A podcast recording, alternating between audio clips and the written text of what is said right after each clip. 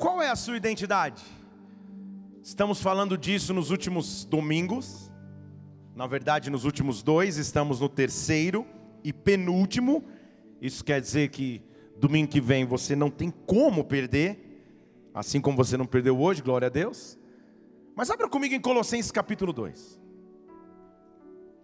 Estamos falando então sobre identidade, ou como a nossa identidade tem que ser moldada através de Cristo. Falamos no primeiro de nossos estudos que a nossa identidade não está baseada e condicionada às nossas circunstâncias. Falamos sobre a vida de Ana, que orou durante muito tempo para ter um filho. Falamos na semana passada sobre quando Deus muda a nossa cultura. Mostramos o povo de Israel tendo sua cultura transformada de cultura de escravidão para cultura de filho. Lembram disso? Falamos de um Deus que muda sentenças, mesmo que elas sejam desde o nascimento, como foi com aquele paralítico em frente à porta formosa, em Atos capítulo 3. E o que Deus teria reservado para nós hoje? Colossenses capítulo 2. Eu vou ler a partir do versículo 13. Colossenses 2,13, você pode acompanhar aí na tua Bíblia, celular ou tablet, ou na tela aqui. E a vós, ou seja, a vocês, quando estáveis mortos nos vossos delitos, na incircuncisão ou na maldição da sua carne, quando você antes estava perdido, é isso que ele está dizendo, quando você antes estava morto nos seus delitos, ele vos vivificou juntamente com Ele, perdoando todos os seus delitos. Ele te trouxe vida novamente, é isso que ele está dizendo. E agora, versículo 14: E havendo riscado o escrito de dívida, havendo rasgado o escrito de dívida, a nota promissória que tinha o meu nome, que havia contra nós nas suas ordenanças, que nos era contrária, removeu essa dívida de nosso meio e cravou essa dívida na cruz tendo despojado, tendo vencido todo principado e potestade, os exibiu publicamente e triunfou nesta mesma cruz. Vamos orar. Espírito Santo de Deus, nós estamos em tua casa nesta noite.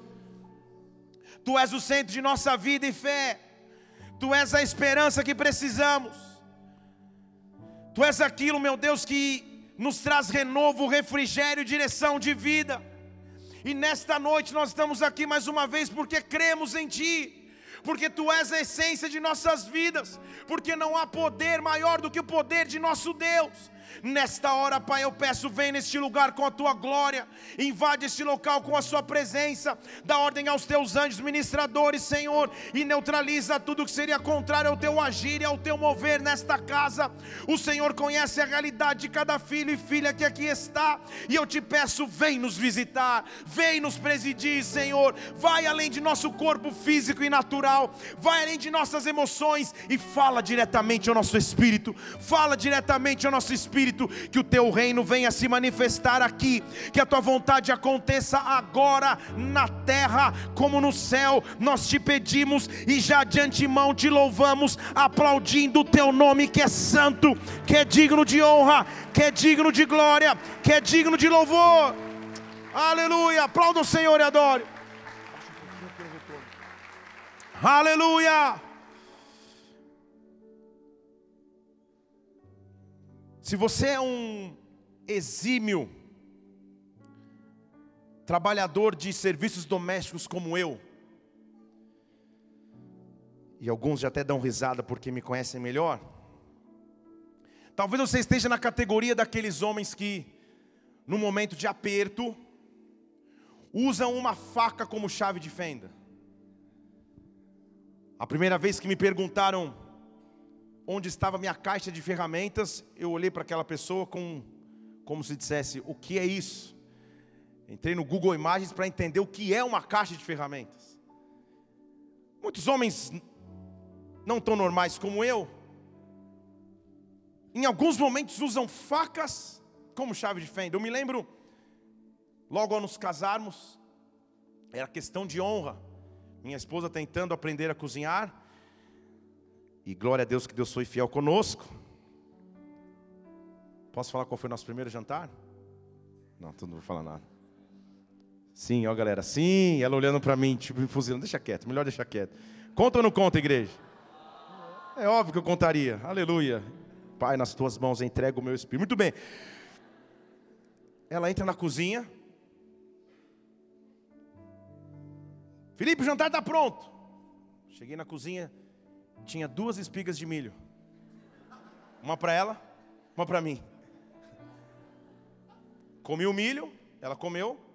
Ela levantou e começou a lavar a louça. Eu falei, será que acabou o jantar? eu estou pensando comigo. Bom, deixei ela dormir, fui comer um saco de bolacha, alguma coisa assim. Mas tá, a habilidade dela é equivalente a mim em cuidar das coisas da casa. Nós compramos um guarda-roupa e ligamos para o instalador. O instalador cobrou, sei lá, 150 reais para montar o guarda-roupa. Eu falei, que absurdo, que ultraje. Não deve ser tão difícil, não exige um, um PhD ou um mestrado para montar um guarda-roupa. Irmãos, foi um teste de domínio próprio, porque eu entrei num quarto, olhei aquelas peças totalmente desconexas para mim, sem qualquer sentido, e comecei a montar. Claro que com uma faca de cozinha. Gira, gira, gira, gira, gira. Quando você monta de um lado, cai do outro, cai do outro. De repente me deu uns cinco minutos que eu falei, ah, quase que eu quebro tudo. Eu ligo pro, pro zelador e falo, cara, você precisa me salvar monta para mim um guarda-roupa. Ele fala, não, que quanto você cobra? Ele falou, ah, não, me dá uns 20 reais aí para eu tomar um café. Eu falei, mal ele sabe que eu pagaria 200, 2 mil, 20 mil, mas me monta esse guarda-roupa antes que a minha esposa chegue do trabalho. Muito bem. É difícil sentir que você não está exercendo exatamente aquilo que é o teu propósito na vida. É difícil sentir uma faca fazendo função de chave de fenda. É difícil se sentir sem identidade ou direção em alguma área específica. A ausência de identidade nos faz perder um pouco o rumo ou a direção. A ausência de identidade nos faz ficar um pouco perdidos em relação ao futuro a ausência de identidade profissional nos faz perder um pouco o brilho da vida profissional. A ausência de identidade matrimonial ou emocional nos faz perder um pouco a direção na vida emocional. A ausência de identidade ministerial nos faz desencaixados do contexto do ministério. Por isso que a identidade ao mesmo tempo que é tão oprimida, atacada e minada, ela é ponto preponderante ou coluna principal para que você caminhe para coisas novas em Cristo. Deus está trabalhando conosco nesses cultos, nesses domingos, para nos mostrar que Ele tem para nós, ou Ele tem para ti, uma identidade. Deus vai te marcar com a direção que você precisa para esse novo ciclo, com a resposta que você precisa para esse novo ciclo. Você vai começar a entender quais são os planos concretos de Deus para a sua vida. O órgão que regulamenta a lei que protege o consumidor, em uma de suas resoluções, traz especificamente como devem ser os rótulos dos produtos. Não é isso, Felipe? Nosso fiscal.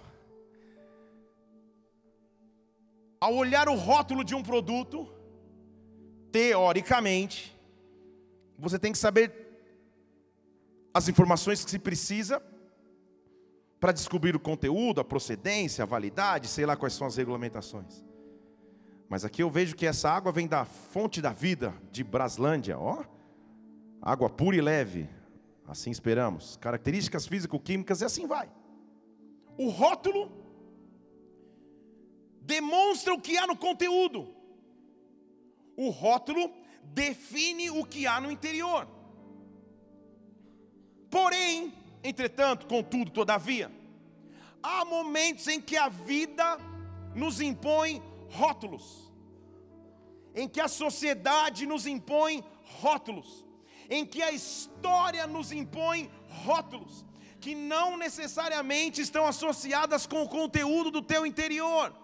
Quando a palavra de Deus diz em Colossenses capítulo 2 que ele veio, ele veio na verdade para rasgar rótulos, ele veio para rasgar rótulos. Deus está aqui nessa noite dizendo a você que é noite de rasgar pré-definições, pré-concepções, rótulos pré-concebidos. A tua história não define somente quem você é, o meio que te influencia não define tua identidade, os limites que você tem não define tua identidade, mas Deus que é a fonte de sua identidade vai te visitar nessa noite. Levante uma de suas mãos aqui, vai te visitar nesta hora, oh, colocando um rótulo que vem dele, um rótulo que vem dele. Não aracabacê, não aceite somente o rótulo que você tinha até então, que a tua família te colocou, que os teus amigos te colocaram, que a instituição te colocou. Deus está aqui nessa noite para rasgar o escrito de dívida. Dê um brado ao Senhor e adore nesse lugar. Oh! Pense numa comitiva profética. Uma coisa é você receber uma palavra profética de alguém que você não conhece tanto. Outra coisa é o profeta dos profetas na época sair de sua aparente aposentadoria e te liberar uma profecia. Aí é outro nível. A Bíblia diz que o profeta Samuel estava em aparente aposentadoria, não tão ativo mais no ministério. E Deus já tinha o dito que ele deveria ungir um novo rei. Porém, ele demorava nessa decisão até que um dia Deus fala: Samuel, até quando você vai adiar o que eu já te pedi? Enche o teu pote de azeite e vem. Vá cumprir a tua missão profética. Você conhece a história comigo? Se não conhece, eu vou contar hoje a você parte. Samuel então sai com a sua comitiva profética em busca de onde seria o local e a casa onde ele escolheria um novo rei para Israel. Deve ter sido o primeiro reality show da história. Quem será o novo rei? De casa em casa, de lar em lar, de vila em vila. A Bíblia não explica o porquê, mas de repente ele chega à casa de Jessé. Então é o profeta dos profetas, um cara extremamente respeitado, um cara extremamente honrado, um cara extremamente temido, porque sabe-se que ele é a voz de Deus na terra, sabe-se que ele escuta de Deus, agora ele está na casa de Jessé. E aí começa a procurar um dos filhos de Jessé para ser ungido. E eu vou te descrever o que aconteceu. 1 Samuel 16, 11. Você conhece a história, vamos ler lá. Abra lá comigo. 1 Samuel 16, 11.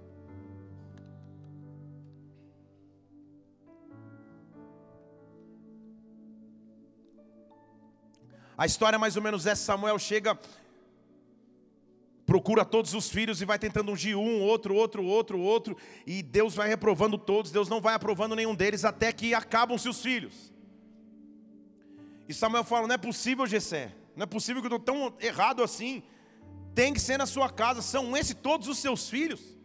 Gessé respondeu: Ainda falta, olha o rótulo, o menor. Menor, nesse sentido literal do texto, não é só o caçula, mas é o de menor importância que está do lado de fora apacentando as ovelhas.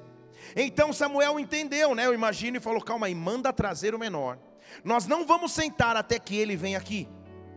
Jessé mandou buscá-lo e o fez entrar. Ele era ruivo, de belos olhos, de gentil aspecto.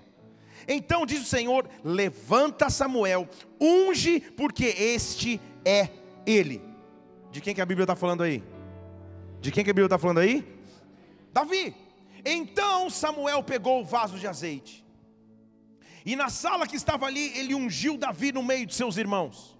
E daquele dia em diante, o Espírito do Senhor se apoderou de Davi, e Samuel se levantou e voltou para casa.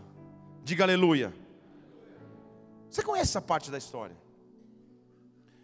Mas uma coisa tem que nos chamar a atenção.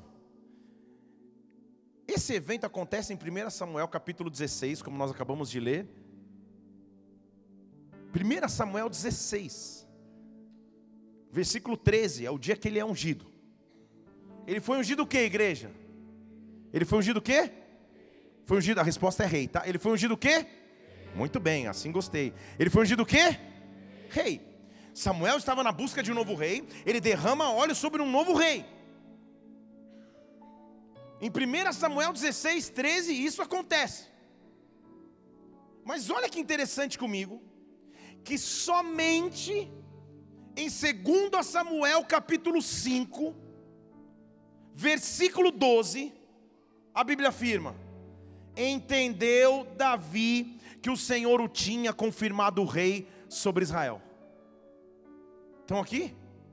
Entendeu Davi que o Senhor o tinha confirmado como rei sobre Israel, que o Senhor o exaltara no seu reino para amar o seu povo Israel.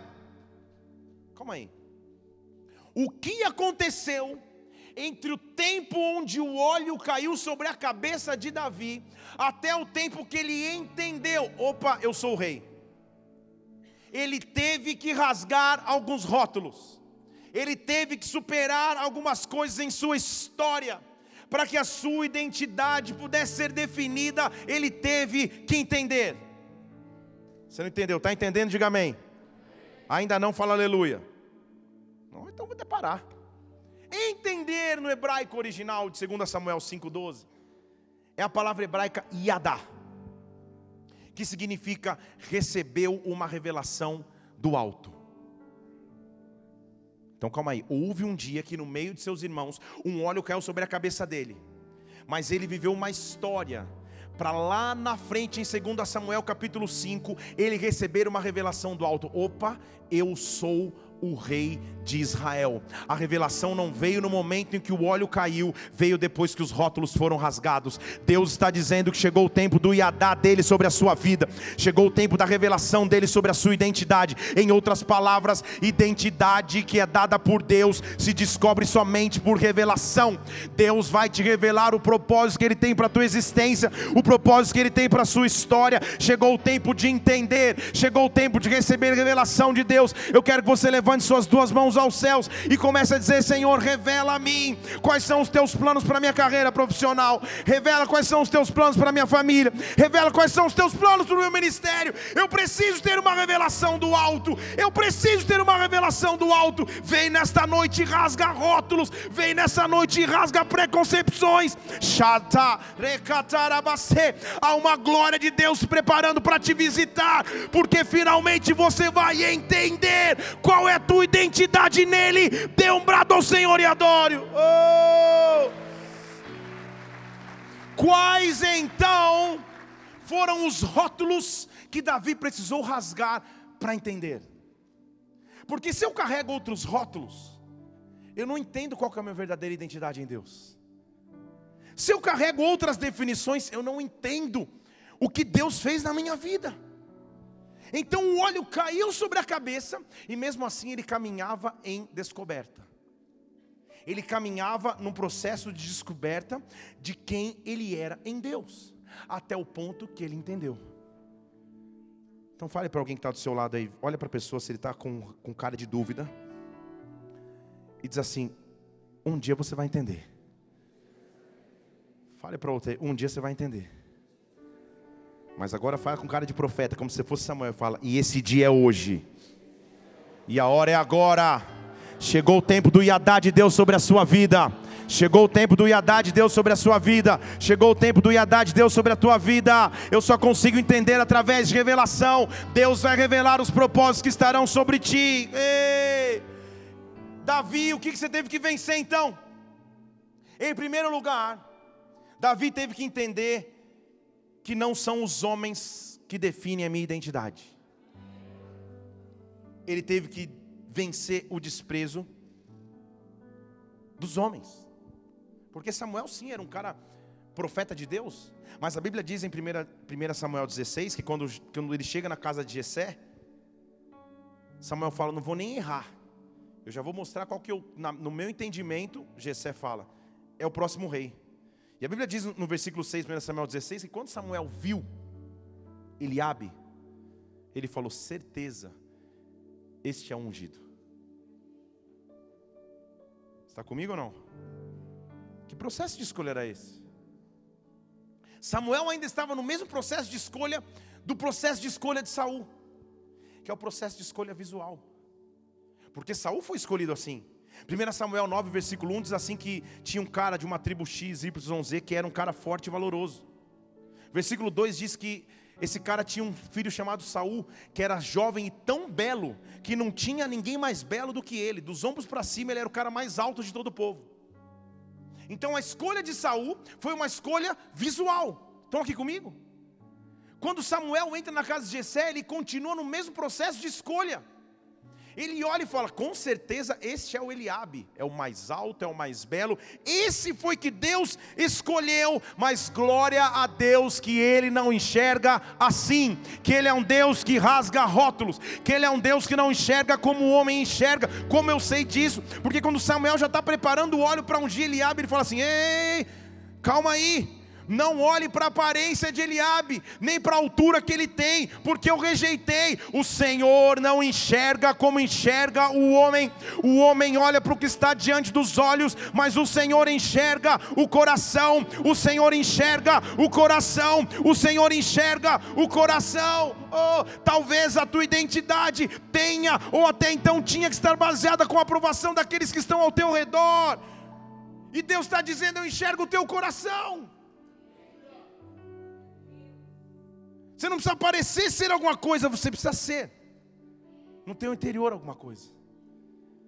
Esse é o versículo tema para o meu próximo culto de solteiros. O Senhor não enxerga o que está diante dos olhos. Dê uma chance para o coração. Foi assim que eu convenci essa maravilhosa Gisele Bündchen. Falei, dá um, dá um crédito, o Senhor enxerga o coração. Então vamos nessa unção de cardiologista, enxergue meu coração também.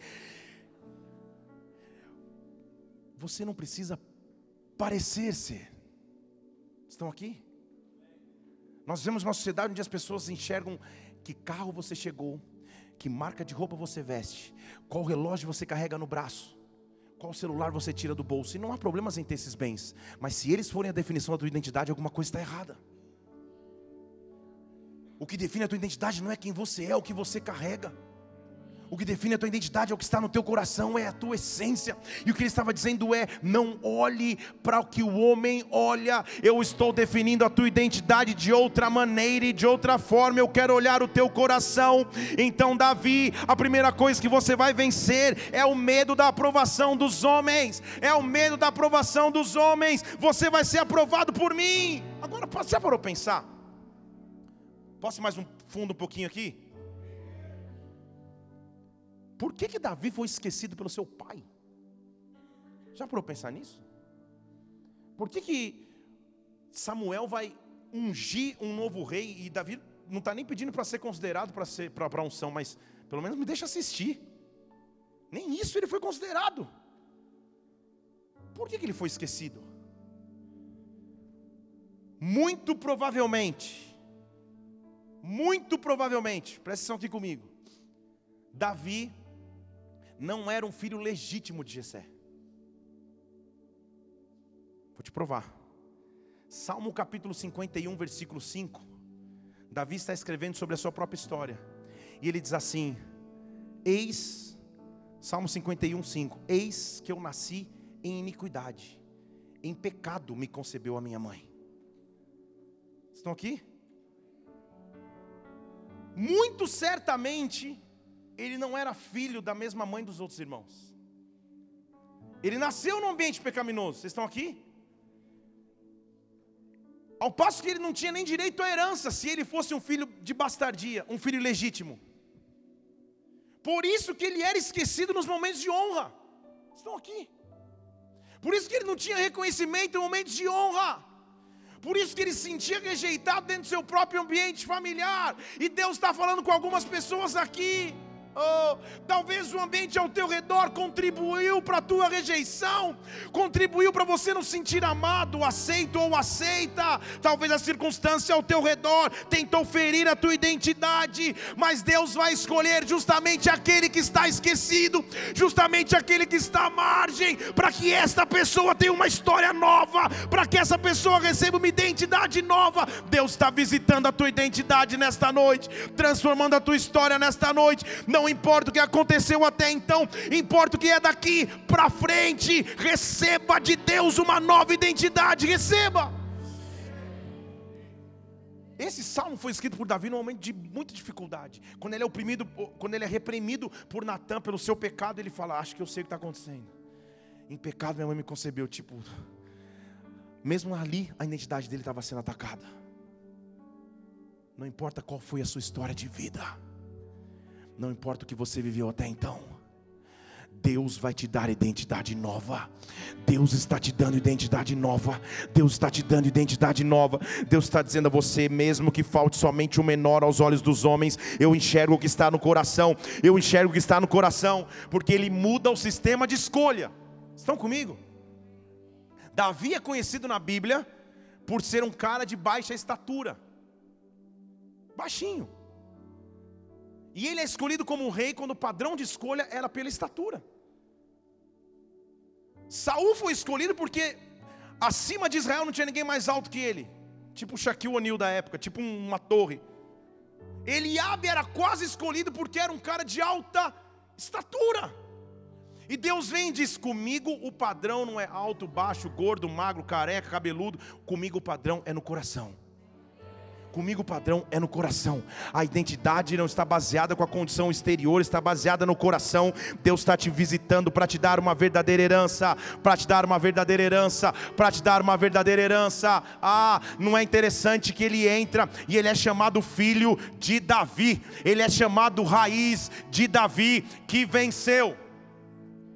Não dá tempo de falar. Raiz de Davi que venceu. Por que, que ele é chamado isso? Porque que bem haveria da raiz de Davi, se a raiz de Davi era uma raiz de pecado, segundo o próprio Davi. Ele está dizendo: em pecado minha mãe me concebeu, eu sou filho de iniquidade. De todas as raízes que Jesus Cristo poderia escolher vir, Ele escolheu essa para mostrar não importa como começa, eu sou capaz de transformar qualquer história, eu sou capaz de transformar qualquer identidade. Eu sou a raiz de Davi, que tinha tudo para dar errado, mas eu venci, que tinha tudo para dar errado, mas eu venci. Só você conhece a tua história de vida, só você sabe o que você já passou. Muitos olhavam para você e diziam: tem tudo para dar errado, não vai dar certo de jeito nenhum. Agora acabou, agora não tem jeito. Eu represento a raiz de Davi que venceu, que venceu. Um dia ele entrou na minha história e transformou a minha história. Dê um brado ao Senhor e adoro neste lugar. Raiz de Davi que venceu. Oh, só que, sabe o que acaba com a nossa identidade? O poder, entre aspas, da comparação. Porque Davi tinha um, uma base de comparação o tempo inteiro. Ele sabia que Eliabe era a primeira opção. Ele sabia que, que, que, ela, que era a primeira opção. Ele vai ser o primeiro escolhido. Ele, ele, ele, é, o, ele é o top no coração de Jessé. Toda vez que eu olhava Eliabe, Eliabe era, era, era uma, uma chance para que ele se comparasse. A identidade começa a ser manchada quando eu começo a me comparar. Quando você começa a achar que aquilo que o outro conquistou, aquilo que o outro tem, você, por que, que você não consegue? Por que, que você não conquista? A identidade está afetada quando você vê alguém subindo para dar um testemunho de alegria. Poxa, estava sete anos solteiro e agora encontrei alguém e você fala, Ai, Senhor, meu Deus. Quando você já começa a achar que o que acontece com os outros é uma afronta para você. Você vê os outros felizes viajando, você fala, Senhor, eu não, eu não vou nem para o bairro do lado. Você vê os outros felizes tendo um filho, Senhor, eu nem casei, casei. Você vê os outros parece que felizes vivendo algo que você ainda não está vivendo. Você começa a viver na identidade do outro e não na tua. Eliabe frequentemente era uma ameaça para Davi. Então, para rasgar o rótulo, ele teve que vencer o desprezo do pai, mas teve que vencer o poder de comparação com os outros. Você é quem Deus te fez ser. Se você tem cabelo, dê glória. Se você não tem, glorifique também. Se você é alto, glorifique. Se é baixo, glorifique. Tua identidade não, base, não se baseia nisso. Se você tem X condição financeira ou zero condição financeira, não é isso que muda quem você é para Deus. Essa é a nossa visão, a nossa história. Quando acaba um culto aqui na igreja, uma fila se forma aqui. Você pode ter um milhão de reais na sua conta ou um milhão negativo na sua conta. Você está na mesma fila com as mesmas pessoas para receber a mesma oração. Porque não é assim que Deus te olha. Não tem vaga preferencial para você estacionar, cadeira especial para você sentar, de acordo com aquilo que você é de, nos olhos dos homens, de acordo com aquilo com o cargo que você exerce nos olhos dos homens, porque a tua identidade não está baseada nisso, tua identidade está baseada no Deus que te chamou, no Deus que te chamou como raiz de Davi, no Deus que te chamou de raiz de Davi. Eu estou olhando para raízes de Davi, raízes de Davi. Ei! Sabe por quê? Dá tempo de pregar sobre a arca aqui? O que, que ficava dentro da arca? Você lembra comigo? Qualquer dia eu vou fazer uma série de estudos sobre a arca da aliança. Dentro da arca ficava o pote do maná, ficava as tábuas da lei e ficava a vara de Arão que floresceu. Alguém sabe o que eu estou dizendo aí? Levanta a mão. Só três pessoas, então não vou nem continuar. Era a vara de Arão que floresceu. Sabe o que é vara de Arão que floresceu? Não é um galho de uma árvore conectada à seiva de, uma, de, de, de, um, de um caule, de um tronco. Era uma vara, um pedaço de madeira morto que de repente ganhou vida. Jó capítulo 14 fala assim que há esperança para a árvore que estiver cortada. Para que está conectada já tem esperança, mas para que está cortada há esperança. Mesmo que a raiz já tiver envelhecido, o seu tronco tiver morrido no pó, ao cheiro das águas ela vai começar a brotar novamente. Ela vai começar a brotar novamente. Deus está vindo te visitar com vida. Deus está vindo te visitar com vida. Deus está vindo te visitar como raiz de Davi. Pare de se comparar. Você chega e fala: Senhor, a essa altura da minha vida eu já tinha que ter tido isso, isso, isso, isso, isso e aquilo. Baseado em quê? Em comparação com quem? Ou com o quê? Pare de comparar ao teu redor e olhe novamente para o autor e consumador da sua fé, que está escrevendo uma história individual contigo. A tua identidade não depende da tua circunstância, depende do teu Deus. Dê um brado ao Senhor e adore mais uma vez. Oh. Sabe por quê? Quando ele chega para ver um grande momento da sua história, 1 Samuel 17, 28. Sabe quem é o cara que, que vai tentar demovê-lo da ideia de matar Golias? Quem? Uma chance de acertar. Quem? O mesmo. O mesmo que ele tinha que ficar olhando toda hora. Esse cara alto, lindo, bonito, que era a primeira escolha do meu pai. Ele abre e vira para ele e fala: Ei, você está doido? que você vê aqui? Pensar que você é guerreiro. Com quem que você deixou suas pequenas coisinhas do deserto, lá suas ovelhinhas? Eu conheço teu coração, hein? Eu conheço a maldade do teu coração. Eu conheço a maldade do teu coração. Deixa eu ler de novo. Eu conheço a maldade do teu coração. Eu conheço a maldade do teu coração. Você não entendeu, então eu vou falar em português aqui. A área onde você mais é atacado, na verdade, é a área onde Deus vai mais te utilizar. Davi foi escolhido pelo seu coração.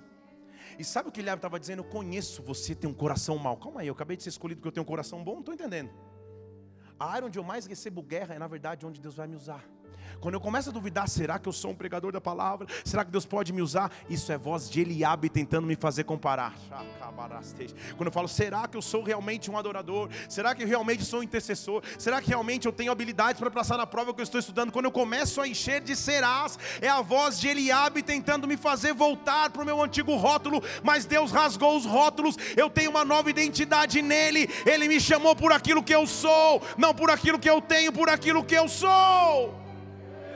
Baseado em que você fica para baixo? Somos acostumados a pensar somente como águias. Preciso ser uma águia. Aí você olha todo mundo voando e fala: Meu Deus, que águia! Nossa, como eu, tô, como eu gostaria de ver isso. Será? Cada animal tem a sua função. Vou te dar um exemplo. Sabe quantos ovos uma águia bota por ano? Dois. Sabe quantos ovos uma galinha em média bota por ano? 200. Quem produz mais? Você não chega lá no Mac, no, no Mac Lunch e fala, me dá um Mac Lunch Eagle. Mas um Mac Chicken talvez você coma. Então quem diz que o frango não tem uma utilidade? Estão aqui? Por que eu fico só me comparando? Não, tem que ser águia. Se eu não tiver com X, Y, Z, se eu não estiver voando, descendo, saindo, conquistando, ah, então eu não sou ninguém. Calma aí. Eu tenho minha função no corpo. Eu sei quem eu sou para Deus. Eu não preciso me, me comparar a ninguém. Eu não preciso me comparar a ninguém. Ninguém, absolutamente ninguém, guarde isso no seu coração, pode roubar o teu propósito o teu destino em Deus, senão você mesmo. Ninguém pode roubar o teu propósito e destino em Deus, senão você mesmo. Então, sempre que Davi olhava para Eliabe, ele tinha uma resposta. E aí começa a pregação de hoje de verdade. Sabe por quê? Vê se Deus não assina. Meu Deus, Deus é tão maravilhoso. Vê se ele não assina, tipo, com letras golden letters. Vê se ele não assina, tipo, meu Deus, eu, eu sou Deus, eu sou Deus mesmo. Porque sabe o que significa Eliabe em hebraico? Você não sabe, antes que você entre no Google, eu vou te dizer. Eliabe em hebraico significa: O meu Deus é Pai. Sempre que Davi olhava para Eliabe, conhecedor do hebraico, conhecedor do significado dos nomes, ele não olhava para Eliabe e falou: Não, eu quero ser. Ele, ele olhava e falava: Meu Deus é Pai. Você está sendo pai na vida dele? Vai ser pai na minha vida está sendo pai na história dele, vai ser pai na minha vida. O meu Deus é pai, tudo que eu preciso é ser o seu filho. Tudo que eu preciso é ser o seu filho. Eu preciso receber compreensão de quem eu sou. Oh, E a, a história de Davi parece estar indo de vento em popa. Ele é honrado e ungido na frente dos seus irmãos, tipo a sala parou e cai um óleo sobre a cabeça dele, Samuel vai embora. E quem vai discutir uma unção feita por Samuel? O cara ele, aos olhos de todo Israel, derrota o gigante Golias e não tem como dar errado. Mas eu ainda, Davi, né? Eu, Davi, ainda estou no processo de rasgar rótulos.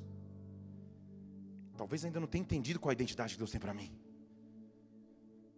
Porque ele volta de matar Golias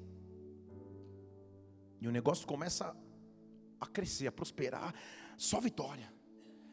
1 Samuel 18,5 fala que Davi saía, onde Saul mandava, ele era sempre bem sucedido. Estava flutuando. Saul colocou como capitão das pessoas na guerra. Isso pareceu bem aos olhos do povo, até para os olhos dos servos de Saul. Agora não tem como dar errado. E um dia ele tem uma vitória. E sucedeu que voltando da vitória, Davi tinha ferido um filisteu. E aí tinha uma galera, as mulheres ficavam recebendo os guerreiros. Então Davi está voltando com a sua comitiva de guerra e a galera está, é, Davi, tanana, Davi, me dá um D, me dá um A. Estavam cantando. E eles, sei lá, tipo as líderes estavam cantando, com tamborim, música, uma festa.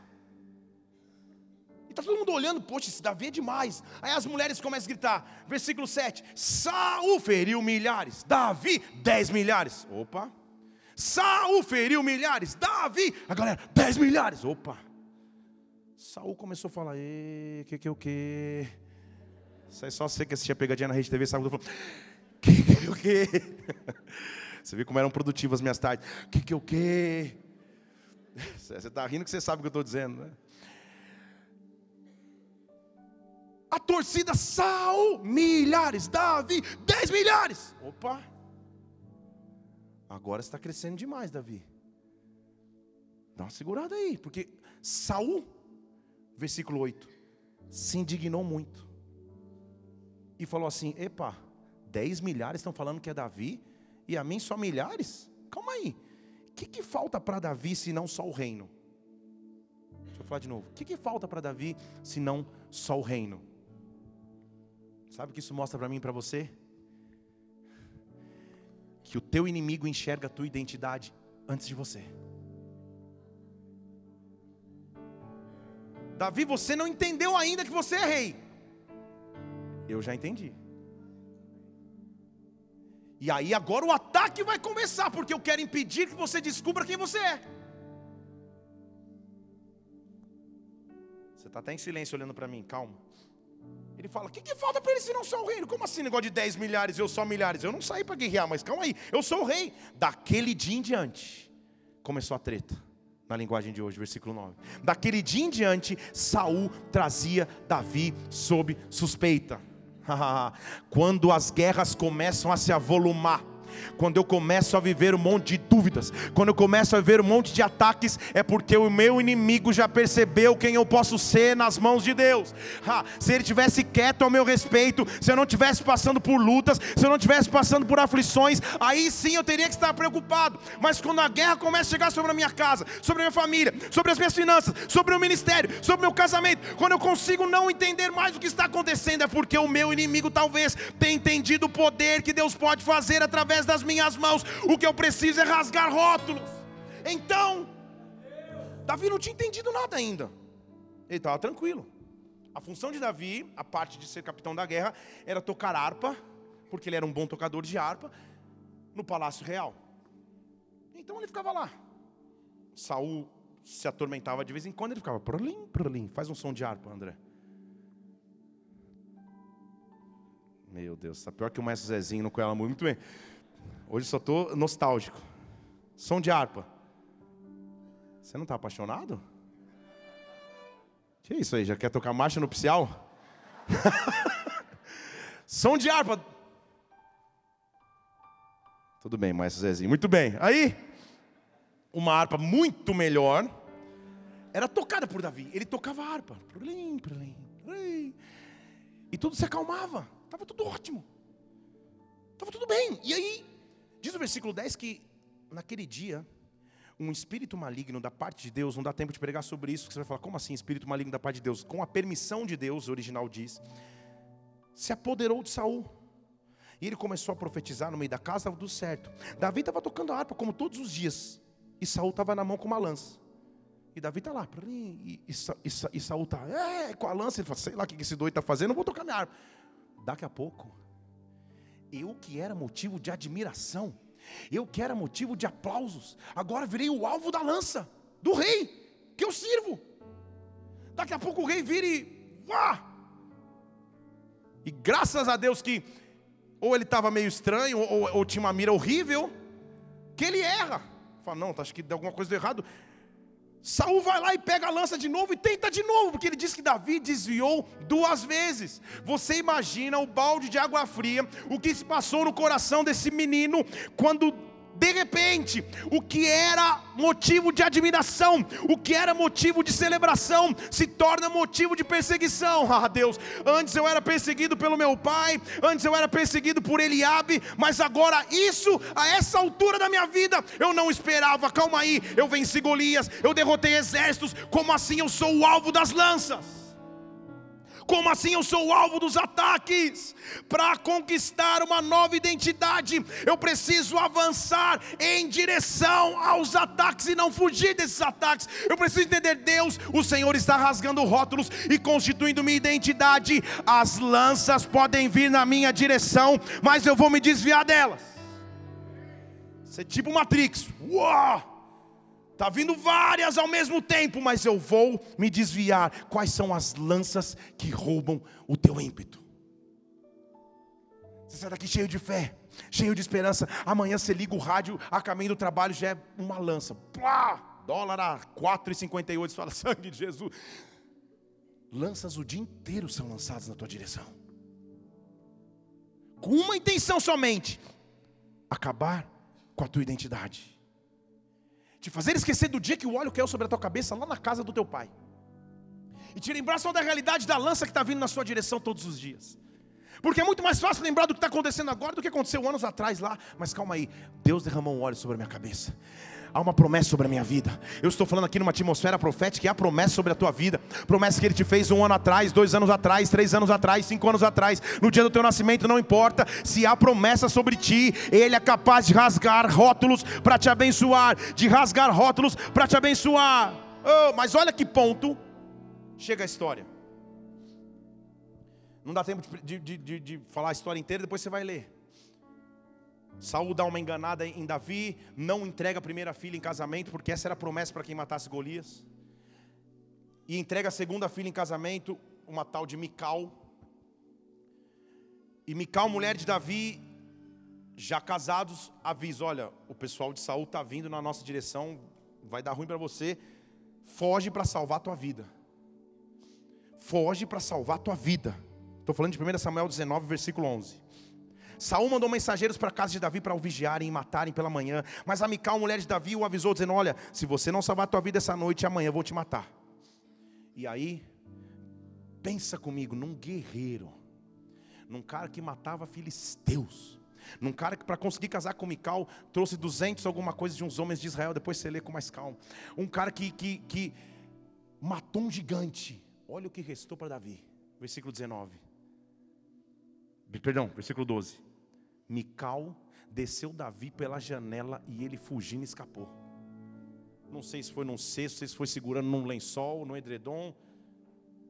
Mas eu, guerreiro, a minha identidade agora vai ser de fuga. A minha identidade agora vai ser de sair correndo desesperado para que o inimigo não me mate. Há momentos em que a nossa identidade fica tão confusa que eu falo, Senhor, eu não sei mais se eu sou o guerreiro. Pai, que saudade quando eu não estava envolvido com nada disso, lá cuidando das ovelhinhas, ninguém olhava para mim. Agora eu fui ousar sair, fui receber esse óleo na cabeça que eu nem pedi. Fui matar esse gigante. Por que, que eu fui matar esse gigante? O que me restou é fugir pela janela da casa da minha própria mulher. Estão aqui? É isso que me restou de tudo aquilo que eu já tive. Onde está o Deus que um dia me ungiu? Onde está o Deus que derrotou os gigantes? Onde está o Deus que me prometeu o reinado? Onde está? Minha identidade está sendo atacada. Será que esse vai ser o meu rótulo fugitivo? Será que esse vai ser o meu rótulo medroso, covarde? Não. Eu preciso descobrir qual é a minha verdadeira identidade. Eu preciso descobrir qual é o meu verdadeiro Deus. Eu preciso descobrir o poder daquele Deus que eu tenho. Sabe por quê? Davi sai pela janela lá, não sei como, dá um filme isso aí. E sai fugindo. E para onde ele iria? Ele deve pegar o Waze lá e falou: Não tem outro lugar para ir. Eu vou voltar na fonte. Eu vou bater na casa de Samuel. Ele precisa me explicar que história é essa que ele fez aí de me ungir, porque eu não estou entendendo mais nada. Ele sai correndo. Diz a Bíblia, no versículo 18, que Davi fugiu e escapou. E foi ter com Samuel em Ramá. Sentou com Samuel e falou: Samuel, tem tempo? Tem. Tem cinco minutos? Eu não estou entendendo nada que está acontecendo mais. Por que você derramou aquele óleo na minha cabeça? Ele deve ter começado a conversar. E aí, Samuel foi com ele e ficaram em Naiote. Qual é o nome da cidade ou do lugar? Qual que é o nome do, do lugar? Quando a coisa estiver apertando, eu tenho que fugir para Naiote. Sabe o que significa Naiote em hebraico? Você não sabe, vou te dizer, depois você pesquisa de novo. Naiote significa casa dos profetas, ou a casa profética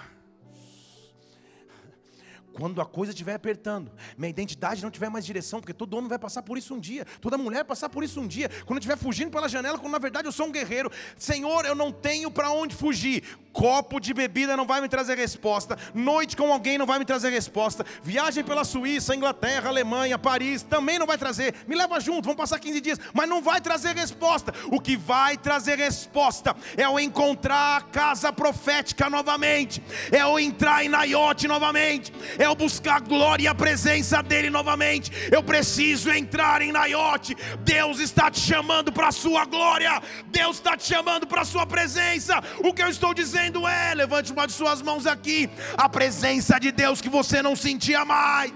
A presença de Deus que estava distante de ti. Ele é o teu formador de identidade. Volta para a casa profética. Volta para Naiote. Volta para a glória de Deus. Ele vai te revelar os planos dele dele, Ele vai proteger tua casa, Ele vai proteger a tua família, Ele vai reescrever a tua história, Ele vai te dar nova identidade. É em Naiote que eu quero estar. Ei! Aplauda o Senhor, aplauda o Senhor, esconda-se em Naiote. Agora a história fica até cômica. Está preparado um pouco de comédia na Bíblia? Porque Saul vivia perseguindo. E aí Saul vê lá, chega a notícia para ele. Versículo 19 falaram para Saul: Saul, Davi está escondido em Naiote. Davi está escondido lá na casa dos profetas. Saul falou: Ah, é? Vou mandar um exército matar Davi lá. Se prepara para a comédia. Então, Saul enviou mensageiros para prenderem Davi. E, Quando eles estavam chegando, viram a congregação dos profetas, profetizando, Samuel presidindo os profetas, o Espírito de Deus veio sobre os caras que vieram para prender Saul, para prender Davi, e eles começaram a entrar no manto. Então aqui, o profetizaram no, no original significa estiveram sob a influência de um espírito divino. Então eles estavam se aproximando, tipo, vamos prender Davi. Quando eles chegaram perto da casa profética, veio um sobrenatural, vamos, oh, oh, rabaré, sei lá. O que começou a acontecer com os caras? Eles vieram com uma intenção de morte, só que tinha um campo de força em Naiote. Tinha um campo de força em Naiote que não deixava os caras chegar. Ele pode vir até com uma intenção, por isso que a Bíblia diz: você vem por um caminho, mas você vai fugir por sete. Você pode vir por um caminho, mas o anjo do Senhor acampa-se ao redor do que os teme para livrar. Então ele está chegando lá em Naiote, os caras estão vindo com a intenção de prisão, e daqui a pouco o Espírito de Deus vem e eles. Primeira tentativa, strike one. Não é possível, Saul fala. Como assim? Versículo 21. Manda outro grupo de mensageiro. Eles foram e também caíram na unção. Terceira vez, manda de novo e também entraram no manto. Vocês estão aqui? Virou comédia. Os caras estão vindo para aprender, não estão conseguindo chegar. Sabe qual é o versículo da Bíblia que me traz mais esperança em todos os sentidos? A Bíblia diz que nenhum fio cai de nossa cabeça se Ele não permitir. E eu tenho orado, Senhor, não permita mais, Pai. Mas isso é outra história. É. Sabe o que a Bíblia está dizendo? Esses dias falaram, pastor, seu cabelo está ficando branco. Eu falei que eles fiquem totalmente, mas que eles fiquem, é melhor. Mas isso é outra história, um momento pessoal aqui. Mas deixa eu dizer para você, deixa eu dizer algo a você. Se Deus não permitir, Satanás não tem poder de tocar a tua vida não tem poder de tocar tua família, não tem poder de tocar tua casa, não tem poder de tocar teus bens. O teu local de esconderijo é em Naiote, porque se eu estou em Naiote, pode vir um exército que chegar, quando estiver chegando em Naiote, vieram com ânimo, vieram com força, vieram para me prender. Daqui a pouco estão, opa, aleluia, não sei o que está acontecendo. Cai não são, cai não são, cai de um lado, cai do outro. Davi não se preocupou com o que estava acontecendo do lado de fora, ele se preocupou com o que estava acontecendo do lado de dentro. Deixa eu adorar ao Senhor na casa profética, porque Ele vai cuidar de mim. Deixa eu adorar ao Senhor, porque Ele vai mudar a minha identidade. Minha identidade não diz respeito à minha circunstância atual, mas quem é Deus para mim. Saul fica irado. Só fala assim: cambada de banana. Três companhias de mensageiros, de soldados para prender um cara, os caras não conseguem chegar. Eu vou. Arruma tudo que eu vou, sou o rei. Eu vou chegar agora, agora, mexer comigo, isso vai pegar. Versículo 22. Então ele mesmo foi para Ramá. Chegou no poço, perguntou para o cara: Onde está Samuel? O cara respondeu: Pergunta lá no Poço Piranga. Não, ele respondeu: Ele está em Naiote. Ah, em Naiote? Tá bom. Estou indo. Saul. Quando ele estava chegando em Ramá, o Espírito do Senhor também caiu sobre ele. Ele estava debaixo da mesma influência do campo de força de Naiote. Vocês estão aqui? Não importa o tamanho do inimigo. Não importa o tamanho do inimigo. Importa o tamanho do meu Deus. Importa o tamanho do meu Deus. E agora Saul começou a caminhar e, e debaixo dessa influência desse espírito, e Deus falou: Ah, você veio mexer comigo, agora você vai passar uma vergonha, Saul. Era melhor você ter ficado em casa. Porque debaixo dessa influência, versículo 24, Saul rasga suas roupas e fica nu.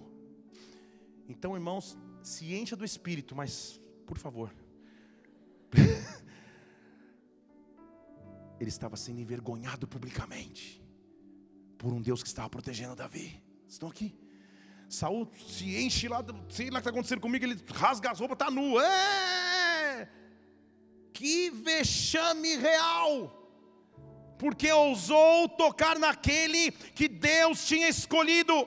Nesta noite, Deus está dizendo: Eu vou proteger a sua identidade, eu vou proteger a sua identidade, eu vou proteger a sua história para descobrir a minha identidade em Deus. Eu venço o desprezo humano, eu venço a comparação humana, mas eu me refugio numa casa profética, mesmo em tempos de luta. Esta casa profética se torna o meu refúgio. Oh! Para descobrir a minha identidade em Deus, eu tenho que aprender a atravessar cavernas. Há momentos de cavernas. A história vai contando que Davi vai, luta, vai. Saul persegue, várias coisas acontecem. Eu estou fazendo um resumo aqui, se possível é. Mas em 1 Samuel 22, Davi, tipo, cansei, meu, já agora já era. Vou me esconder. Aí ele entra lá no W Imóveis e descobre caverna para alugar chamada Adulão. 1 Samuel 22, 1. Davi se retirou e escapou para uma caverna chamada Adulão. Adulão significa justiça. Estão aqui? Então saio da casa profética e agora ele me leva para uma caverna que se chama justiça. Porque sabe a primeira coisa da justiça que começa a acontecer? Qual era o grande problema do início da história de Davi? Ele era desprezado pelo seu pai e pelos seus irmãos. Quando eles escutam a notícia, ah, ele está na caverna chamada Justiça, nós vamos lá ter com ele. Está escrito aí, ó. Quando o seu pai e os seus irmãos souberam disso, desceram para ter com ele restituição na família, identidade trocada. Restituição familiar é o que você vai começar a viver. Deus está mostrando casas que têm sido frequentemente atacadas atacadas com sentimentos de solidão, com derrocada financeira, com pensamentos de morte, com pensamentos de ansiedade. O Senhor, que é dono de toda justiça, vai te visitar. O Senhor, que é dono de toda justiça, vai te visitar. E aí, ele entra naquela caverna e fala: Poxa, uh, glória a Deus, agora vou dar uma descansada. Vai ser bênção ficar um pouquinho adulão, porque chega. Aí ele, ele escuta um barulho, ele abre o olho, diz o versículo 2 que na caverna estava todo mundo que se achava em aperto, endividado, amargurado. Meu Deus, Davi falou assim: Eu vim para descansar, e Deus está me dando um ministério. Porque Davi falou: Calma aí, amargura, endividamento, angústia, eu sou o chefe. Foi o que ele falou. Virou o chefe deles. Sabe o que Deus estava mostrando para Davi? Davi, eu vou te mostrar de uma vez por todas que a circunstância ao teu redor não define a tua identidade. E o teu maior milagre está talvez na maior desgraça que você pensou viver. O teu maior testemunho vai ser também o teu maior milagre. Ele olha para o lado e vê um endividado, um apertado, um endividado no espírito, um amargurado. Ele fala: Meu Deus amado, eu só queria um minuto de férias. E ele se torna chefe dele. Sabe o que esses 400 caras se transformam? No que a Bíblia define como os valentes de Davi. Eles se transformam no exército de Davi. Davi tinha um exército de guerreiros de Israel, os caras top. Krav Maga, Black Belt, Brasília Jiu-Jitsu, os caras top ele passa a contar como soldados dos caras mais lascados que ele. Era Deus dizendo para ele: Não importa o que você tem em tuas mãos, importa o que eu sou e eu posso fazer, Davi. Desta caverna você vai sair com um exército. Hoje você está olhando e são pessoas angustiadas, endividadas, mas desta caverna você vai sair com uma nova identidade. Desta caverna você vai sair com uma nova identidade. Chegou o tempo de Deus derramar identidade sobre a tua vida, de Deus derramar identidade sobre a tua história. Como Davi, um óleo caiu sobre a tua cabeça. Chegou a hora de vencer. Chegou a hora de vencer. Eu escuto Deus bradando na tua história. Chegou a hora de vencer. Chegou a hora de promessas dele se cumprirem na tua história. Chegou a hora de uma nova identidade dada por Deus. Aí, você vai ler depois toda a história e vai ver que ele luta, invade lugares, esses caras se tornam guerreiros, ele foge de Saul. Uma história. Até que Saul morre. E Davi está prestes a viver um momento mais importante de sua trajetória. E aí sim, nós chegamos no 2 Samuel capítulo 5. Ele foi ungido rei em 1 Samuel 16. E nós estamos em 2 Samuel capítulo 5. Saul já havia morrido. E Davi está lá em algum lugar e diz que todas as tribos de Israel vieram para Davi em Hebron e disseram: Nós estamos aqui, nós somos os teus ossos, nós somos a tua carne. Para você está falando, não entendi a profundidade disso. Penso que é para um rapaz que nasceu em berço de iniquidade, não era reconhecido legitimamente nem pelo próprio pai. escutar dos chefes das tribos de Israel: Nós reconhecemos quem você é. Nós reconhecemos quem você é. Nós somos os teus ossos, nós somos a tua carne. Deus estava usando os chefes das tribos de Israel para validar a identidade de Davi. Ele estava dizendo: Não importa o que te disseram até então, pode deixar na tela o versículo, por favor. Não importa o que te disseram até então, você é osso dos nossos ossos, você é carne da nossa carne, nós estamos aqui, nós estamos aqui. Ah, toda a rejeição que um dia você teve, Davi, essa não é a tua identidade. Todo desprezo que um dia você teve, essa não é a tua identidade. Toda luta que você teve que passar, toda caverna que você teve que passar, todo esconderijo na iote que você teve que passar Essa não é a sua identidade, Davi. Davi entendia o que estava acontecendo, era algo sobrenatural. Porque naquela época o reino estava dividido. As tribos não se uniam. Então ter todas as tribos juntas já era um milagre. Agora ter todas as tribos juntas reconhecendo a mesma coisa era o dobro de milagre. Era ter numa sala um São Paulino, um corintiano, um flamenguista, um vascaíno, um botafoguense, um cruzeirense, um atleticano, todos concordando a mesma coisa.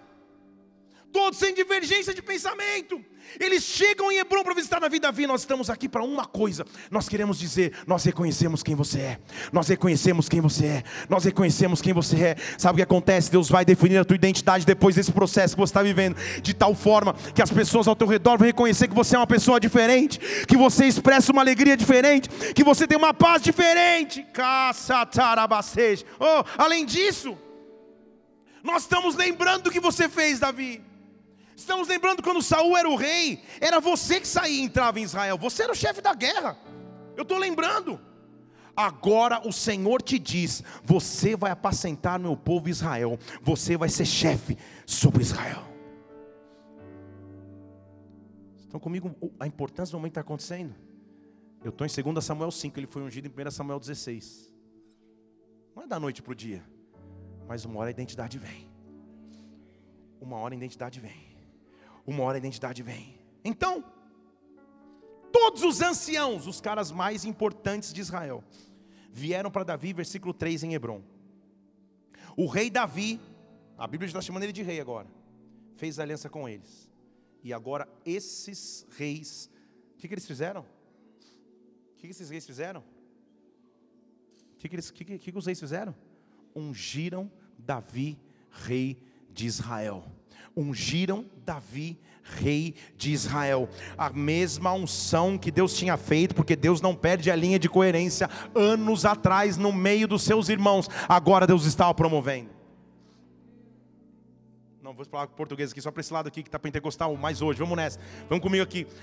A primeira unção é num ambiente quase que privado, ninguém percebe, ninguém vê. Agora a segunda unção dá mais para segurar. A segunda unção já é em público. A segunda unção Israel inteiro está começando a ver. Por um tempo parece que dá para conter nas quatro paredes de uma casa, mas eu passo por um processo. Eu quase morro nas lanças de Saul. Eu me escondo na casa profética em Naiote. Eu passo pela caverna em Adulão, mas chega um tempo onde publicamente Deus vai me honrar. Chega um tempo onde publicamente o óleo dele cai de novo sobre mim. Você fala, ah, Davi então essa altura tinha 150 anos. Não, sabe que idade ele tinha quando ele estava vendo tudo isso? 30 anos tinha Davi quando começou a reinar. Aí você vê que maturidade ele teve que ter para lidar com as lutas. 30 anos. Daqui a dois anos, quando eu tiver 30, eu vou tentar entender. Aleluia. 30 anos tinha Davi quando começou a reinar. E reinou 40 anos. Em Hebron reinou sete e seis meses sobre Judá.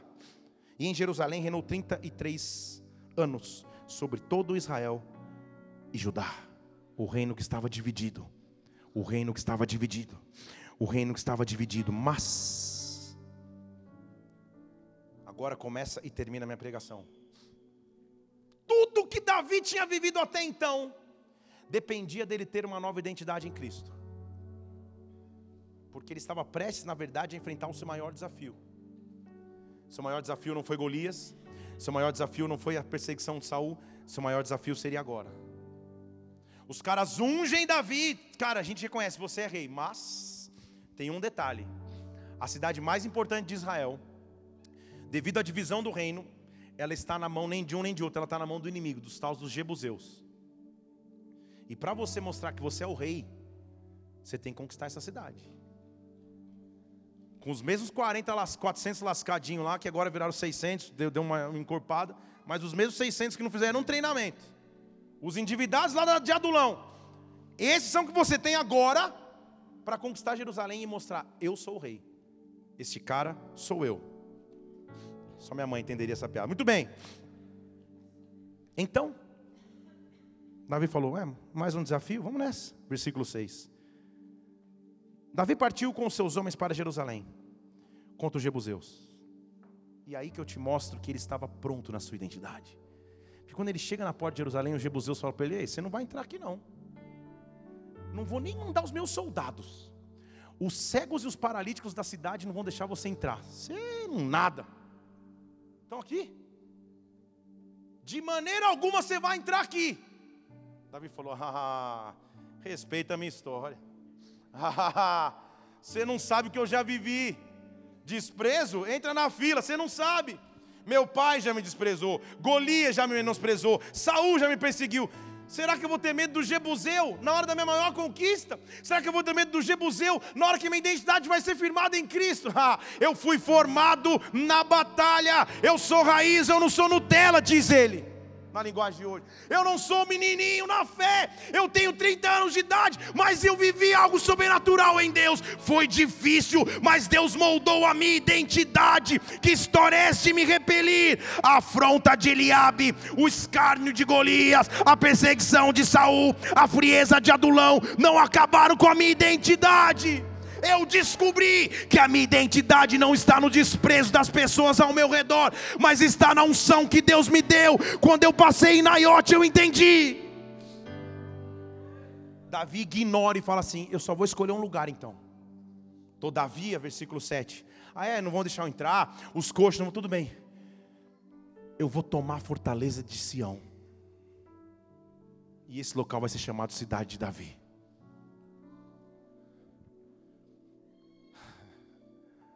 Só isso que já dá outra pregação. Na cidade de Davi, num monte chamado Sião. Minha história vai começar aqui. Sabe o que Sião significa? Para colocar cereja no, no cupcake ou no bolo se está com mais fome. Sião significa local onde nada produz. Deixa eu explicar em português aqui.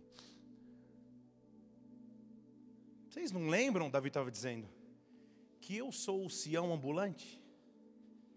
Que eu não deveria produzir nada porque eu nasci em iniquidade? Eu já tinha um rótulo desde minha, do meu nascimento que eu sou um filho bastardo ilegítimo, que eu não teria direito a nada. Eu sou o Sião. Então eu vou entrar na fortaleza chamado Sião.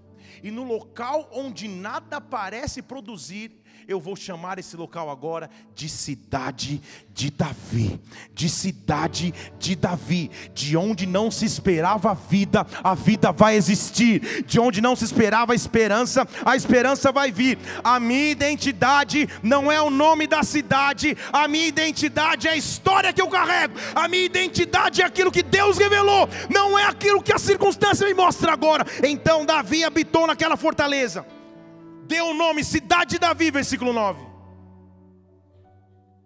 E começou a levantar edifícios ao redor, desde Milo para a desenvolver. Davi ia engrandecendo-se cada vez mais, porque o Senhor dos exércitos era com ele, porque o Senhor dos exércitos era com ele. Quando o rei de Tiro ouviu isso, enviou mensageiros para Davi com madeira, carpinteiros e pedreiros, e edificaram para Davi uma casa. Diz minha avó que em casa quer casa. Não dá para explicar na língua portuguesa a importância que é para um menino que saiu da casa do seu pai sem herança, que saiu da casa do seu pai ilegítimo, que andou se escondendo em cavernas, em cavernas, em cavernas, que morou de favor na casa de um rei, um menino que não tinha nada, que sua identidade não lhe reservava nada, que os rótulos não lhe reservavam nada. De repente ele recebe uma comitiva. Caminhões e caminhões da Telha Norte, da Condor, cheio de madeira, cheio de cedro, eles falam: Nós viemos te construir uma casa. Davi, você não pediu, você não falou nada, mas eu vim te construir uma casa. Sabe o que Deus estava dizendo, Davi? A tua identidade acabou de mudar. Nunca mais você vai ser um menino errante fugindo pelo deserto. Nunca mais você vai ser um menino que se esconde nas cavernas. Nunca mais você vai ser o cara que vai morar de favor na casa no palácio de Saul. A partir de agora, esta casa é tua. Lote quitado, escritura registrada é tua. Eu estou construindo para você um local de habitação. Quando a casa está sendo construída, aí eu termino com o versículo que eu comecei. Versículo 12. Então Davi olha para casa e entende eu tenho uma nova identidade. Ele olha para aquela casa e fala: Eu tenho uma nova identidade. Deixa eu falar de maneira profética aqui. O que Deus está prestes a fazer no próximo capítulo da sua vida é semelhante à alegria de Davi a ver os caminhões chegando cheios de madeira para construir para ele definitivamente um local para morar. O que Deus está fazendo no próximo capítulo da tua vida é semelhante a Deus dizer: agora finalmente você vai entender. Eu sou o Deus que te deu uma nova identidade, Davi. Foi difícil até então, foi difícil até agora, mas receba de Deus uma nova identidade. Há uma mão que tem de Deus rasgando rótulos nesta noite dizendo para você: Eu vou preparar um novo ciclo de identidade sobre a tua história. Deixa eu dizer de maneira profética e física. Eu estou vendo literalmente pessoas entrando em casas físicas aqui. Deus vai te dar casas novas para morar, locais novos para morar. Você tem clamado a Deus e pedido isso. Se prepare, virá nas tuas mãos. Fábio Mariela, eu tenho uma casa nova. Eu tenho uma casa nova para vocês vocês. Eu tenho algo novo. Eu farei de maneira sobrenatural algo. Eu tenho um ministério novo. Eu tenho uma conquista nova. Eu tenho uma identidade nova. E quando você olhar, aí então você vai entender como eu sinto na atmosfera desse lugar, Deus marcando uma identidade nova. Vanessa, Deus viu a tua oração, Deus viu o teu clamor, Deus viu a tua busca. Se prepara, Vanessa, Nicanor, se prepare. Ah, Deus vai te visitar com uma nova identidade. Davi fala: acabaram os anos de correria no deserto, acabaram os anos de fugitivo. Ele olha e fala: Eu tenho uma casa. Não importa o tamanho da casa, não importa como a casa era, ele fala: Eu tenho um Deus que cuida de mim. Eu tenho um Deus que cuida de mim. Como eu sinto Deus falando com pessoas aqui, você precisa entender isso. Eu tenho um Deus que cuida de mim. Eu tenho um Deus que cuida da minha história. Daniel, Deus vai cuidar da tua história. Deus vai cuidar das, do momento que você tem passado e vivido. Deus vai te surpreender ainda este mês. Oh, feche seus olhos aqui neste lugar. Há uma atmosfera de glória nesta casa. Há uma atmosfera de glória nesta casa. Ah, finalmente Davi entendeu. Ele teve a revelação. Deus me deu uma nova identidade. Oh, tudo que eu preciso da sua glória, tudo que eu preciso é estar em Sião, tudo que eu preciso é voltar a produzir. Que William Rose, o que eu estou fazendo na história de vocês, o Senhor, vocês vão definitivamente entender que Deus os confirma.